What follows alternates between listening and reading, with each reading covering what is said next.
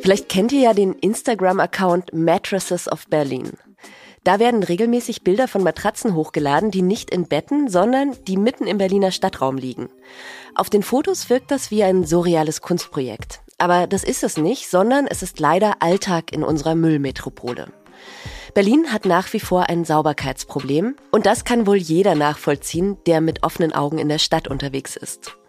Wie lässt sich Berlin zu einer sauberen, lebenswerteren Stadt machen? Das ist unsere Frage heute. So wohnt Berlin. Ein Podcast über Stadtentwicklung, Leben und Wohnen in der Hauptstadt. Produziert im Auftrag der Gewobag.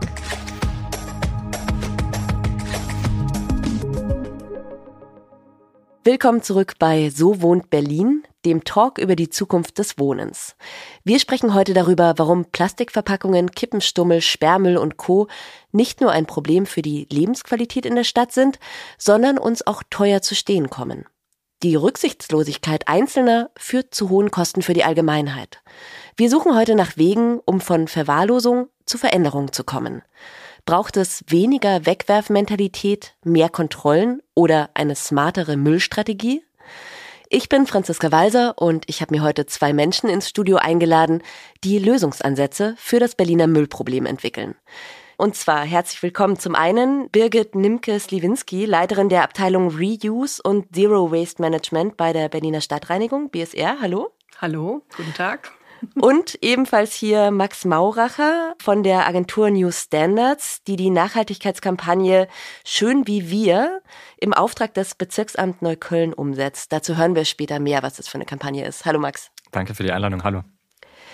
Bei welcher Gelegenheit seid ihr denn zuletzt durch Berlin gegangen und habt euch gedacht, ah, das ist aber dreckig hier in der Ecke? Wo und was? Heute früh. Tatsächlich heute früh an meinem ganz normalen Arbeitsweg. Der ist zwar nur fünf Minuten lang zu Fuß, aber auch an diesem sehr, sehr kurzen Weg äh, taucht leider vieles an ja, dem klassischen Müll entlang des Weges, dem Sperrmüll ab. Insofern, äh, ich komme jeden Tag damit in Berührung. Mhm. Bei dir? Bei mir war es tatsächlich auch auf dem Weg zum Impact Hub, wo unsere Zero Waste Agentur ja seit neuerem ihr Zuhause hat. Und äh, da begegnen einem genau diese Ablagerung und auch der kleinteilige Abfall natürlich, das berühmte Littering in hohem Maße.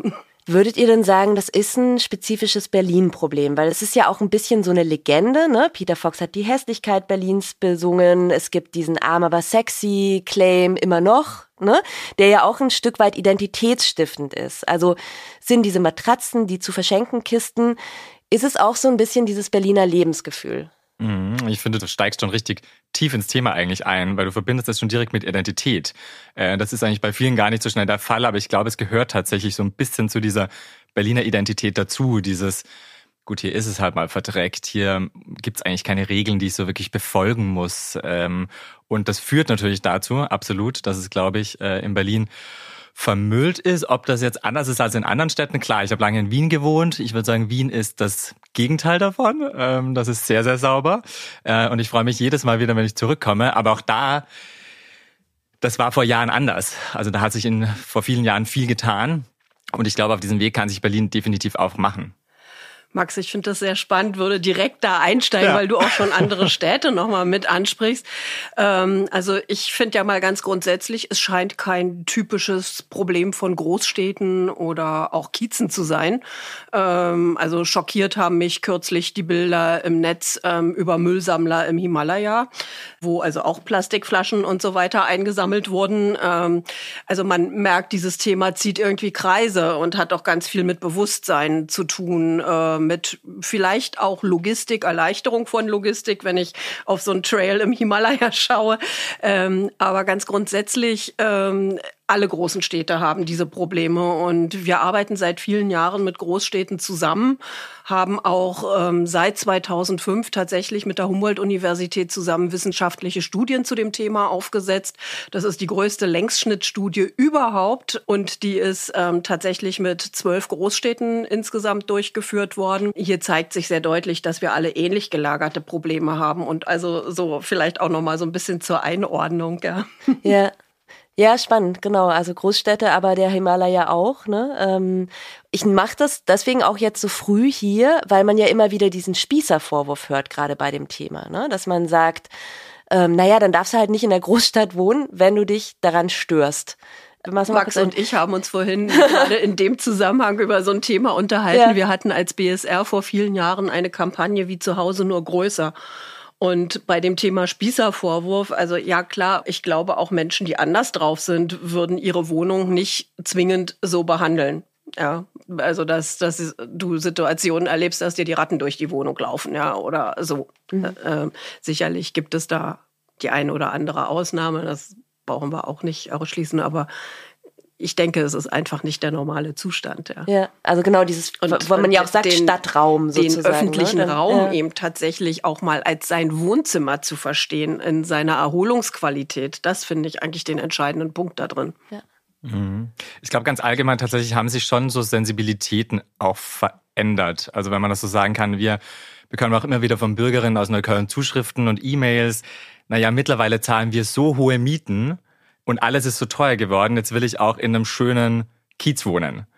Und ich glaube, das ist vielleicht in anderen Städten auch anders, aber natürlich historisch, wo Berlin herkommt. Ich konnte hier hinziehen, äh, habe kaum eine Miete bezahlt Gut, dann habe ich vielleicht, mich vielleicht mit dem Müll auf der Straße irgendwie auch abgefunden. Dann war das so ein bisschen normal. So. Und ich glaube, das Bewusstsein ändert sich ganz stark, natürlich auch mit den Leuten, die mittlerweile in Berlin wohnen einfach, dass es da zu anderen ähm, ja, Sensibilitäten, Wahrnehmungen, Empfindlichkeiten vielleicht auch kommt. Also ich würde dich jetzt gar nicht so als Spießerin sehen, aber ich glaube auch allgemeines Bewusstsein hat sich geändert. Mhm. Ja, spannender Punkt auch. Und wir haben ja jetzt gerade mehr so über dieses Ästhetische äh, gesprochen. Und dann kippt's natürlich, wenn die Ratten ins Spiel kommen, auch so ein bisschen in eine hygienische Frage. Aber ähm, vielleicht können wir ja noch mal kurz aufmachen, warum ist denn Müll auf der Straße, sowohl kleiner Müll als auch großer Müll, wie jetzt Fernseher, Schrankwände, Matratzen und so weiter, eben nicht nur ein ästhetisches Problem? Warum stört's mich? Stört's mich nur ästhetisch, aber mich stört zum Beispiel der Müll, also gerade der große Müll auch, wenn ich mit dem Fahrrad unterwegs bin und ich komme nicht auf den Gehweg längs oder sowas. Ne? Also es hat ja wirklich auch noch ganz andere. Ist, ja, genau, zum ja. Beispiel. Ja. Ein Barrierethema ist ein Sicherheitsthema. Ähm, gerade wenn wir natürlich auch an benutzte Spritzen zum Beispiel denken oder ähnliches, ist es auf jeden Fall auch ein Gesundheitsthema. Also gesund, ähm, ja, gefährdend. Ähm, insofern glaube ich, ähm, ist das Ästhetische natürlich das, was sofort ins Auge sticht, was auch Leute beim äh, Verlassen der Wohnung oder des Hauses irgendwie sofort sehen. Aber ähm, damit einher geht so viel mehr. Also auch wenn ich denke an Lebensmittel oder die, das Brötchen irgendwie auf der Straße, das eben dann die Ratten anzieht. Das mhm. ist dann eine Folge davon einfach. Ähm, übers Ästhetische könnte man vielleicht sogar so ein bisschen hinwegschauen. Aber daran hängt einfach noch so viel mehr. Das ist, glaube ich, wichtig immer zu betonen, ne? mhm. ne? dass eben das Wegschauen halt nicht die Lösung sein kann, ja. Es gibt ganz verschiedene Sorten von Müll im öffentlichen Raum. Wir haben jetzt schon ein paar angesprochen, also von ganz kleinen wie Kippenstummel bis eben groß Matratzen, Schrankwände und so weiter. Wir haben mal ein paar Fakten rund um den Sperrmüll auf Berlins Straßen vorbereitet. Die Berliner Stadtreinigung BSR entfernt jährlich rund 39.000 Kubikmeter illegal abgelagerten Müll von Berlins Straßen. Das entspricht dem Inhalt von etwa 13 olympischen Schwimmbecken. Bei diesem sogenannten wilden Sperrmüll handelt es sich um Dinge, die zu groß für den Hausmüll sind und einfach im öffentlichen Straßenraum abgestellt werden. Zum Beispiel alte Matratzen, kaputte Flachbildschirme oder verbogene Wäscheständer. Die Entsorgung dieses wilden Sperrmülls durch die BSR kostet die Stadt Berlin jährlich knapp 5 Millionen Euro. Wie viele illegale Müllablagerungen es gibt, unterscheidet sich von Stadtteil zu Stadtteil. Friedrichshain-Kreuzberg und Neukölln führen die Müllstatistik an. Am wenigsten Müll findet man auf den Straßen in Marzahn-Hellersdorf. Falsch entsorgter Müll verursacht Kosten, nicht nur auf öffentlichen Straßen, sondern auch in Quartieren. Ein Rechenbeispiel aus einer Gewobag-Siedlung in Spandau mit 3300 Haushalten. Dort mussten im Jahr 2022 ca. 15.000 Kubikmeter abgestellter Sperrmüll abgeholt werden. Das kostet pro Jahr ca. 163.000 Euro. Eine gewaltige Summe, die am Ende alle MieterInnen über die Betriebskostenabrechnung zahlen müssen.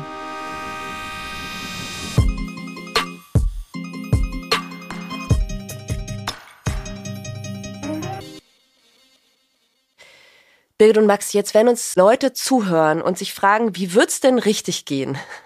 Also wirklich mal so ganz naiv gefragt, wohin mit der Matratze? Wie geht's richtig? Also die Matratze im Idealfall zum Recyclinghof natürlich, dort, wo sie prinzipiell auch angenommen wird, wo sie auch kostenlos entsorgt werden kann. Ähm, das Problem natürlich, dass wir haben, dass viele kein Auto haben und eine genau. andere Transportmöglichkeit, um diese Matratze zum Recyclinghof zu bringen. Ähm, auch dafür gibt es natürlich mittlerweile Lösungen. Ähm, wir hatten damals bei Schön wie wir gestartet, ich glaube, das war 2018, äh, mit den Tausch- und Sperrmemärkten, äh, wo es genau darum ging, eigentlich zusätzliche Punkte zu den Recyclinghöfen im Bezirk zu schaffen ähm, tatsächlich punktuell, also als Aktion oder Veranstaltung, wo dann die BSR mit Entsorgungswegen vorbeigekommen ist. Äh, Bürgerinnen konnten ihren Sperrmüll vorbeibringen und dementsprechend haben wir, ja, Abladestellen geschaffen, die es ansonsten nicht gegeben hätte, um eben dieses ja doch infrastrukturelle Problem zu lösen. Und da sehen wir auf jeden Fall, dass es ein ein Riesenerfolg ist äh, unter Bürgerinnen auch. Also die Tausch- und Sperrmärkte werden nachgefragt. Ähm, da gibt es viel Interesse daran. Die werden auch richtig gut genutzt. Ähm, mittlerweile gibt es die BSR Kieztage, also auch ähm, stadtweit ja. Das heißt mit zwei, ähm, nee, es sind sechs Termine pro Quartal und Bezirk theoretisch. 24 also bis zu, im Jahr, genau. Genau, die die Bezirke eben hier in Anspruch nehmen können, anbieten können für die Bürgerinnen. Und wir als Nachhaltigkeitskampagne des Bezirksamt Neukölln äh, managen das Ganze eben für den Bezirk. Das heißt, wir wählen diese Plätze aus, wir, wir laden die Menschen dazu ein, ihre Dinge vorbeizubringen, wir informieren und ja, es sind teilweise pro Tag 700, 800 mehr Leute da. Das heißt, mhm. das kommt durchaus an. Ähm, jetzt ist natürlich die Frage, ist das schon genug?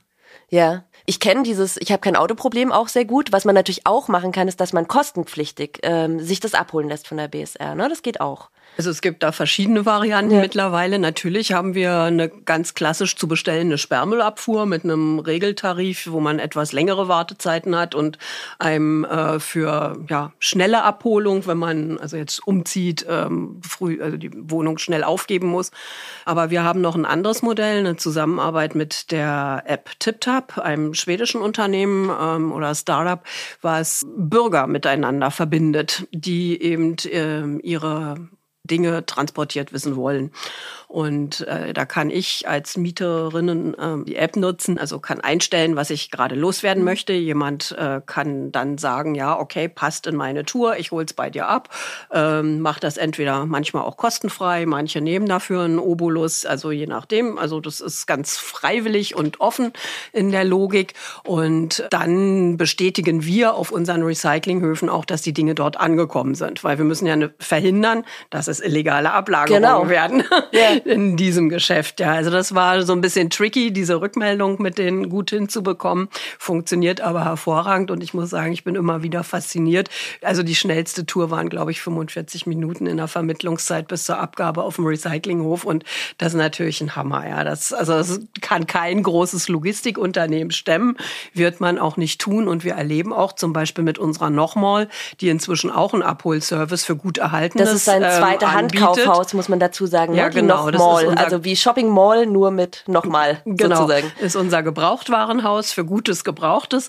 Und auch die holen Dinge ab, also lassen sich Bilder schicken, holen die Dinge ab, die dann dort in den Verkauf gehen sollen. Und ähm, auch da merken wir, dass es durchaus auch eine Bereitschaft durchaus eben zum Bezahlen eben dann dieser Leistungen gibt, ja. Ja.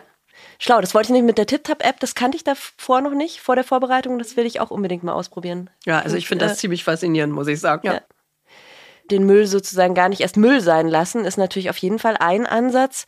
Und wir wollen ja heute wirklich über Lösungsansätze sprechen. Und eines ist ja quasi die Müllinfrastruktur. Du hast gerade schon gesagt, Müllkörbe hin, Müllkörbe weg. Also da gab es ja verschiedene Dinge, mit denen experimentiert wurde. Zum Beispiel auch Roboter zum Müllsammeln habe ich gelesen. Soll es in den Parks geben. ähm, smarte Mülleimer, die sich melden, wenn sie voll sind. Also gibt's denn da Ansätze, wie jetzt bei der BSR, wo man sagt, das, das lohnt sich, da sehen wir eine Chance? Durchaus. Also vielleicht auch noch mal wieder. Also ich, ich finde unsere Studien immer so genial, weil sie eben auch äh, viele Lösungsansätze schon sehr früh mitgeliefert haben. Ich habe vorhin darüber gesprochen, dass äh, früher die Zigarettenkippe oder der Hundekot äh, der Fehler waren. Daraufhin haben wir sämtliche Papierkörbe in Berlin mit Zigarettenplugins ausgestattet. Mhm. Also solchen Röhren, wo die Kippe rein kann, damit es nicht brennen kann. Dann muss sie nicht auf dem Boden liegen, nicht ausgetreten werden, sondern kann so da reingeworfen werden werden. Ne? Also rein theoretisch, also weiß ich nicht, in Berlin hängt so etwa alle 20 Meter ein Papierkorb in den meisten Fällen oder mindestens an jeder Straßenecke. Wir haben mit dem Weg in die To-Go-Verpackung die Volumina vergrößert. Mhm. An der Stelle spielt dann auch Füllstand natürlich eine Rolle.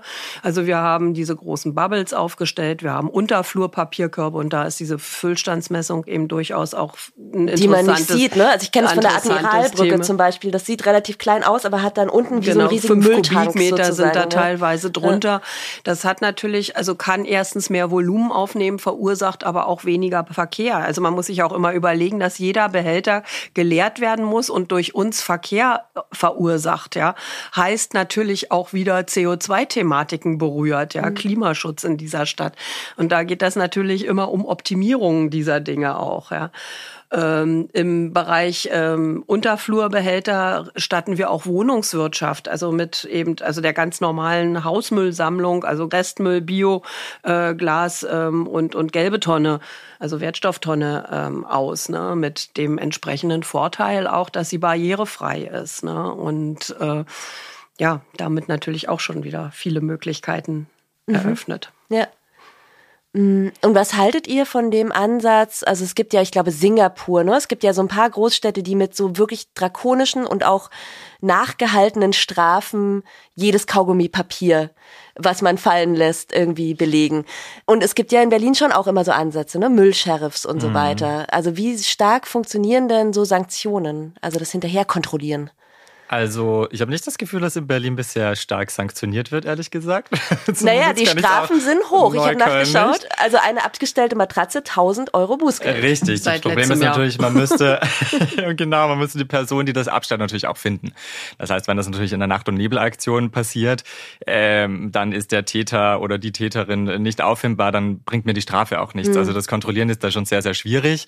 Ähm, ich glaube auf jeden Fall, dass äh, ein härteres Durchgreifen helfen bei wenn man mal jemanden erwischt, tatsächlich helfen würde. Aber wir haben sogar das Problem bei Bauschutz zum Beispiel, ähm, wo das Ordnungsamt mittlerweile mit Nachtsichtgeräten auf der Lauer liegt, oh. weil es natürlich gewisse Plätze gibt, auch in Neukölln, wo Bauschutz regelmäßig landet. Ja. Auch da, selbst wenn Personen mal erwischt werden, rein theoretisch auf frischer Tat, ist es ein unfassbar langer Prozess, dass dann tatsächlich zu einer Strafe kommt und die Strafe ist relativ gering, ehrlich gesagt, im Vergleich zu den Entsorgungskosten, die ja. damit dann Wenn man es regulär so. entsorgen würde, was es Richtig, kosten würde. genau. Also ja. so, ähm, ja, es ist schwierig. Ich glaube, sie sind, sie entfalten keine Wirkung aktuell. Und bei der Mehrwegangebotspflicht ist es dasselbe. Auch da, das Ordnungsamt kontrolliert nicht wirklich. Auch da gibt es noch keine Strafen.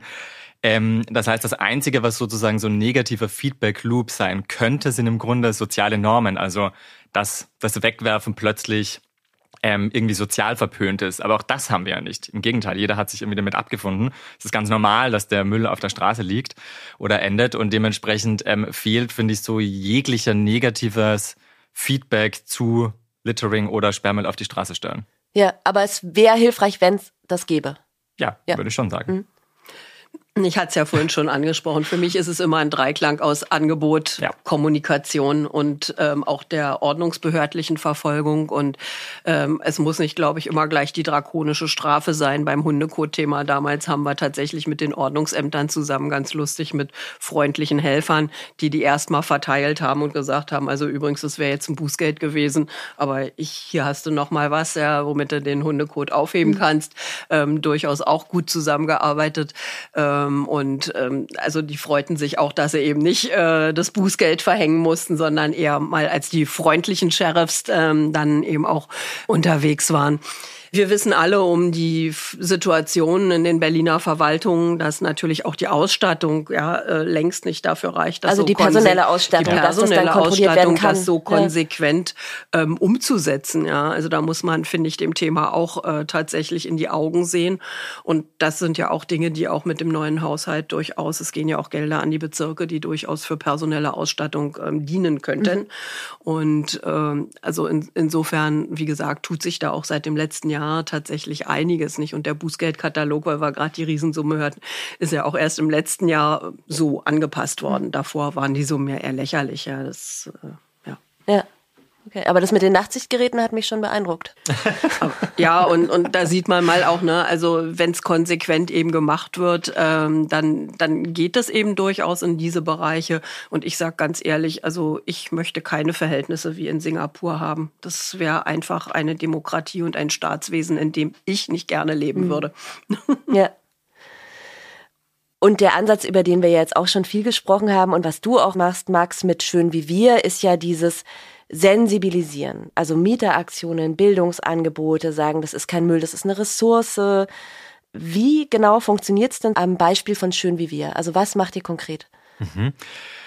Also im Grunde ist es so, das Projekt ist historisch schon gewachsen von, ich glaube 2016 hat es tatsächlich gestartet in Neukölln. Und das ist wirklich losgegangen mit sehr klassischen Cleanups, also wo man die Nachbarschaftsgruppen zusammengebracht hatte, die haben dann ihren Kiez gereinigt, ähm, dann kamen Bildungsangebote dazu, auch mehrsprachige Bildungsangebote, um natürlich auf unsere verschiedenen Zielgruppen zuzugehen.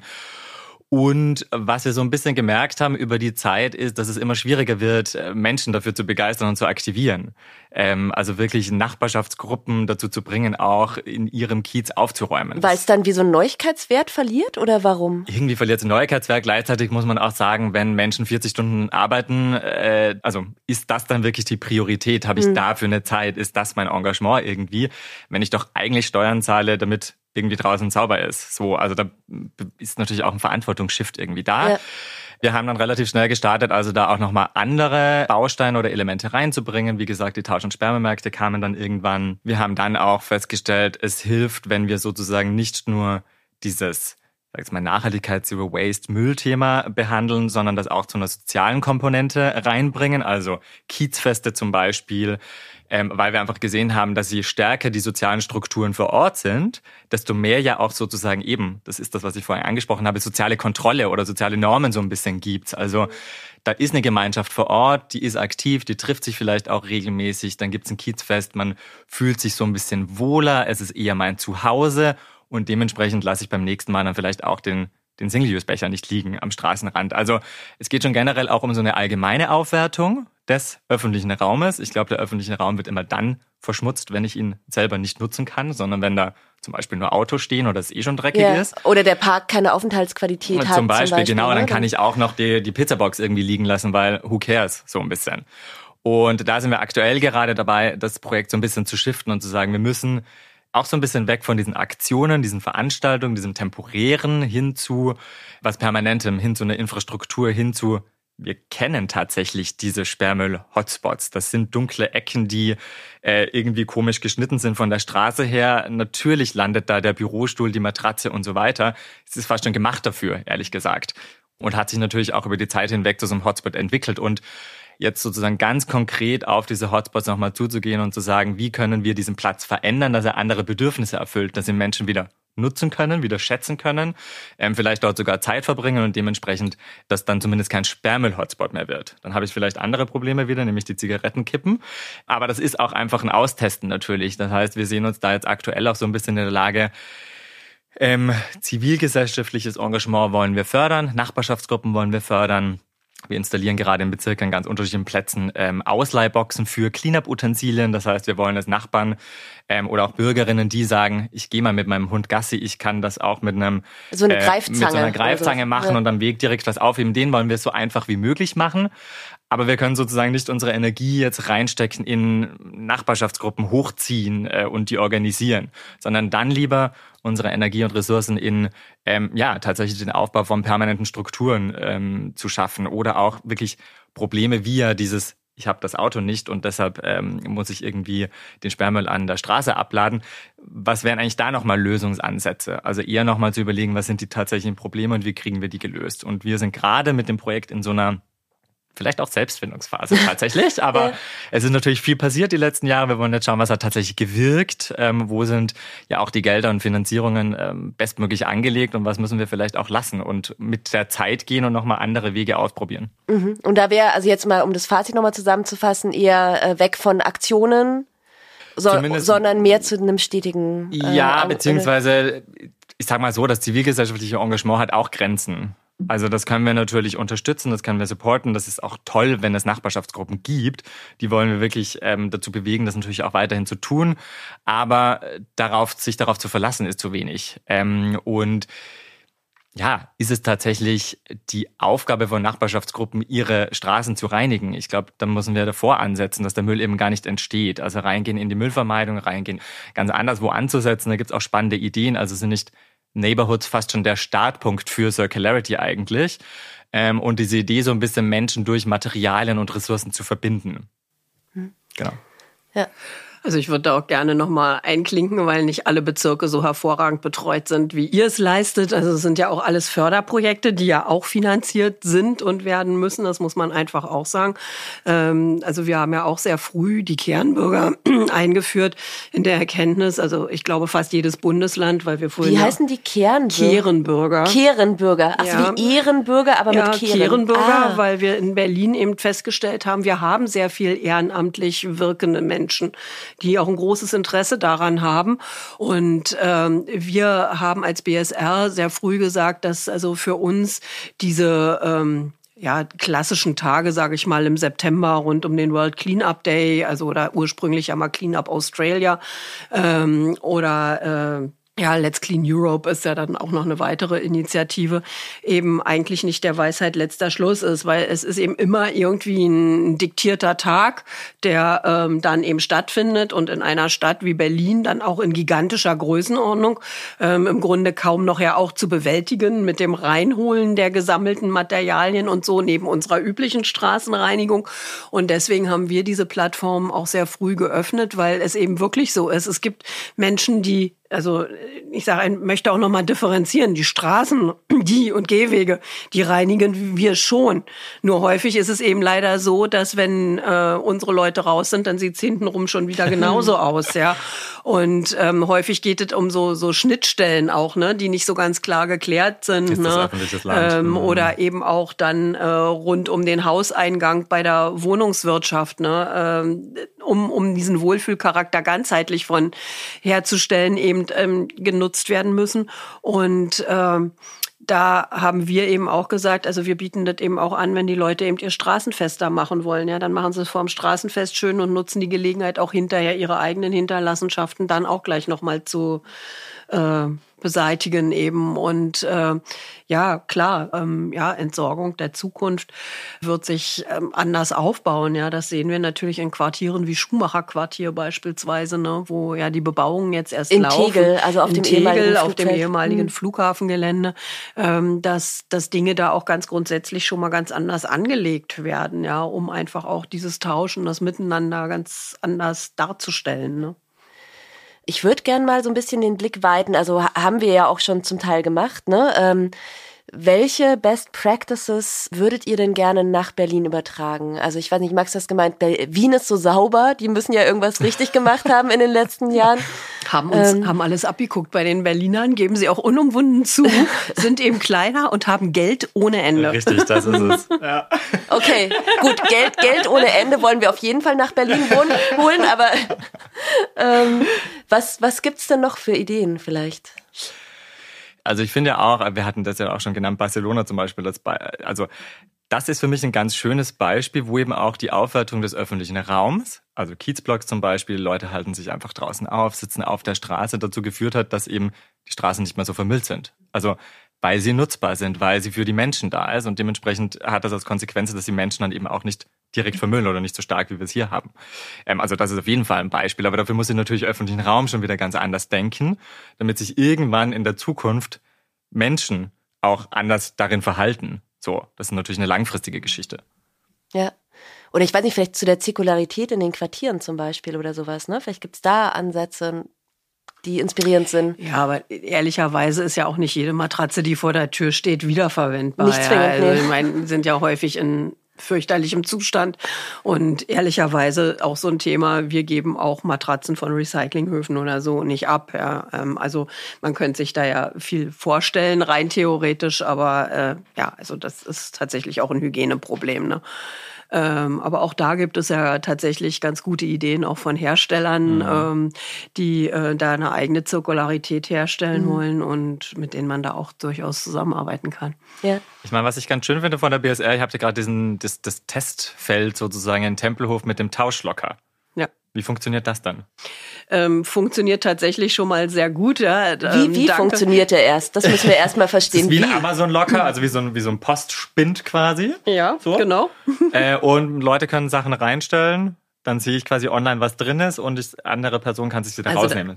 Da, ähm, wir haben einen sogenannten Kiezlocker. Ist eben also ein Schrank mit entsprechend unterschiedlich großen Fächern. Dinge werden auf dem Tauschmarkt eingestellt und können über das Fach reingestellt, rausgeholt werden oder auch für den Nochmal direkt abgegeben werden. Mhm.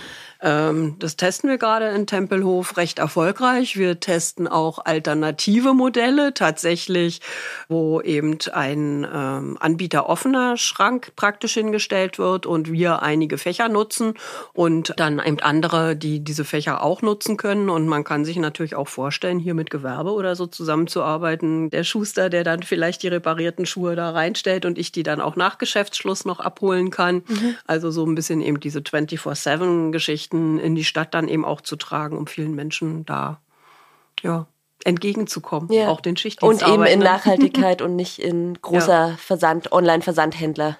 Genau. Ja. Finde ich eben super spannend, weil es geht auf dieses ja. Ding nochmal ein, es Leuten auch wirklich einfach zu machen. Und ich glaube, das müssen wir. Also Nachhaltigkeit oder nachhaltiges Verhalten, ja, es scheitert ja aktuell oft daran, dass es immer noch komplizierter, teurer, zeitaufwendiger etc. ist. Ich glaube, das sind eben genau die Lösungen, wie zum Beispiel dieser Kiezlocker, der es Leuten plötzlich wieder einfach macht, nachhaltig zu agieren, Sachen mhm. zu tauschen und so weiter. Und ich glaube, genau die Lösungen brauchen wir, weil dadurch senken wir einfach die Hemmschwellen, die, die Barrieren. Ähm, dadurch wird es einfacher und von den Menschen dann auch wieder genutzt. Ja. Lösungen für Berlins Müllproblem. Darüber sprechen wir heute im Podcast So wohnt Berlin. Und jetzt ist es Zeit für unser Entweder-Oder. Bitte entscheidet euch. Birgit, Sofa neu kaufen oder lieber Secondhand? Ich stehe absolut auf Secondhand und ich lebe auch mit einem 40 Jahre alten Sofa. Max, ehrlich, ehrliche Antwort bitte. Einweg- oder Mehrwegverpackungen? Mehrweg, immer. Auch beim spontanen Takeaway? Auch beim spontanen Takeaway, ja. Also ich zahle dann wirklich den Pfand, äh, beziehungsweise ich habe die Apps am Handy, aber wir haben auch schon so viele Mehrwegkampagnen äh, für Anbieter etc. gemacht, dass äh, es fatal wäre, würde ich jetzt hier Einweg nutzen in echt. Ja. Birgit, aufheben oder liegen lassen? Aufheben. Meine Familie regt sich schon auf, wenn wir im Urlaub sind, dass ich auch jeden Strand beräume. Und Max, mehr Mülleimer oder weniger Verpackungen? Weniger Verpackungen. Mehr Mülleimer lösen das Problem, glaube ich, nicht. Ähm, also sie bekämpfen ja die Ursache einfach nicht. Sie sind so ein kleines Pflaster, würde ich sagen. Aber genau. übrigens spannende Größenordnung. Die meisten Literer littern in zwischen ein und zehn Meter Entfernung zum Papierkorb. Eben, das ist Also von daher ist die größere Papierkorbdichte nicht ja. unbedingt immer das. Ja. Es bräuchte einen Müll, Müllkorb, Mittel. Müllkorb, den Müllkorb, den Müllkorb, aber wollen wir das? Ich glaube nicht. Jetzt würde ich gerne noch mal so ein bisschen in die Zukunft blicken und auch so darin, wo, wo Berlin einfach Vorreiter sein kann. Ähm, es gab ja ein Event von So wohnt Berlin im September 2023. Ähm, da warst du auch als Impulsgeberin, Birgit, mit dem Titel Müll in der Stadt, Symptom für Verwahrlosung oder Chance für Veränderungen. Ähm, wir haben es ja jetzt doch eher ein bisschen als zu lösendes Problem behandelt. Ähm, wo ist denn die Chance beim Müllproblem? Na, ich finde, wir haben es tatsächlich schon ähm, an vielen Stellen gestriffen. Also ich finde ganz maßgeblich ein Miteinander ähm, also ähm, einfach auch wieder Gemeinschaft zu leben, zu pflegen. Ähm, Gemeinschaft aber auch im Handeln für die Stadt, also zwischen Institutionen zu pflegen, also ja, zwischen Staat, Institutionen, NGO. Ähm, also finde ich sehr wertvoll. Ja, gut im Gespräch zu sein und ähm, ja, auch durchaus einfach mal anzufangen, ja, und nicht immer alles erst tot zu quatschen. Okay, also das heißt so Müll als, als Vernetzungsanlass sozusagen, weil es einfach so viele Bereiche betrifft, quasi?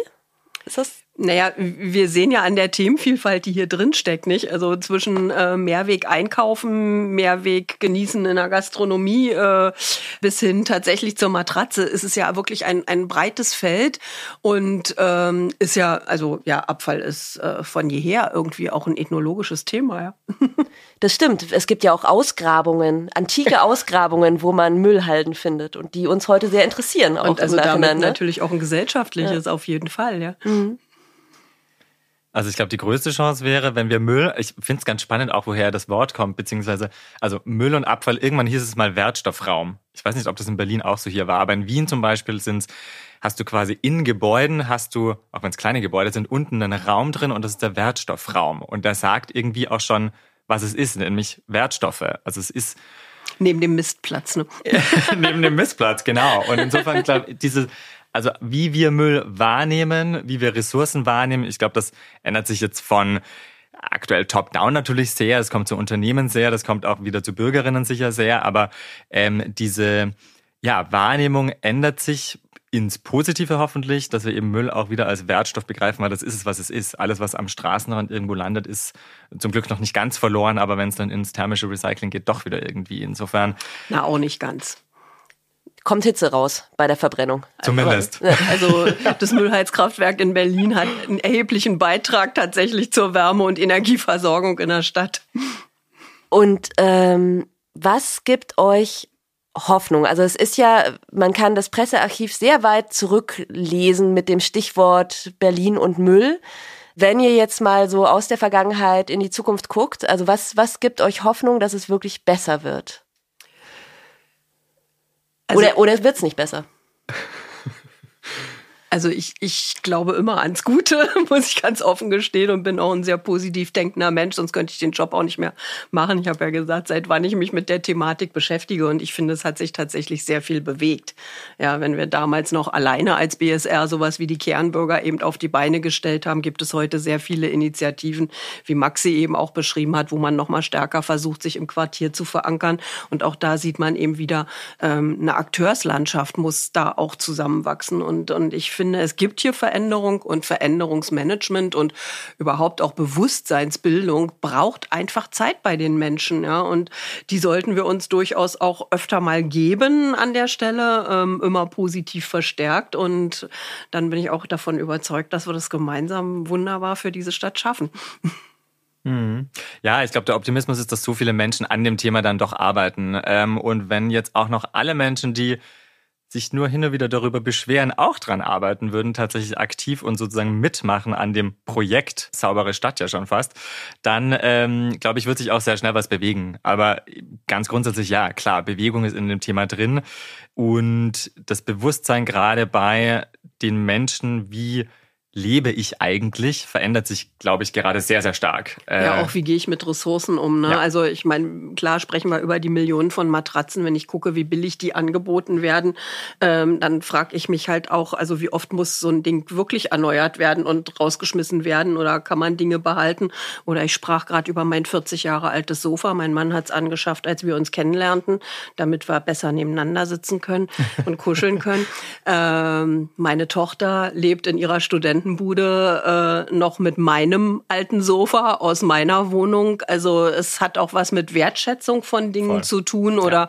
auch dem Kauf vielleicht werthaltigerer Dinge, die reparierfähig sind. Mhm. Ähm, und ich finde, da tut sich tatsächlich gerade ganz, ganz viel und auch ähm, sehr viel Initiativen arbeiten dafür ähm, auf ähm, ja, sehr hohem Niveau. Mhm. Und ähm, also auch auch an der Stelle, weil wir gerade sehr viel über Möbel sprechen, ich finde ja persönlich auch, dass auch die öffentliche Hand hier eine wesentliche Rolle einnehmen kann. Nicht? Die Niederlande haben zum Beispiel Vorgaben, dass sie, wenn Schulneubauten oder ähnliches entstehen, 30 Prozent äh, wiederverwendete Materialien mhm. genutzt werden müssen. Heißt also auch Schulmöbel, die schon mal woanders mhm. standen, repariert wieder reingestellt werden. Ja, und all diese Dinge. Nicht? Wir geben im Land Schulstandorte auf, wir geben Klinikstandorte auf. Äh, also ne, wir gucken immer so in den Bereich der privaten Abfälle, aber ganz ehrlich, ähm, in den Siedlungsabfällen sind die Abfälle aus privaten Haushaltungen der kleinste Teil. Weniger Müll, mehr Lebensqualität. Das war das Thema in dieser Episode von So wohnt Berlin. Falls euch der Podcast gefallen hat, dann empfehlt uns gerne weiter und falls ihr es noch nicht getan habt, dann abonniert uns gerne kostenfrei auf Spotify, Apple Podcasts und vielen weiteren Plattformen. Bis zum nächsten Mal. Ich bin Franziska Walser. So wohnt Berlin. Ein Podcast über Stadtentwicklung, Leben und Wohnen in der Hauptstadt. Weitere Beiträge zu diesen Themen gibt es im Online-Magazin der Gebobag auf sowohntberlin.de.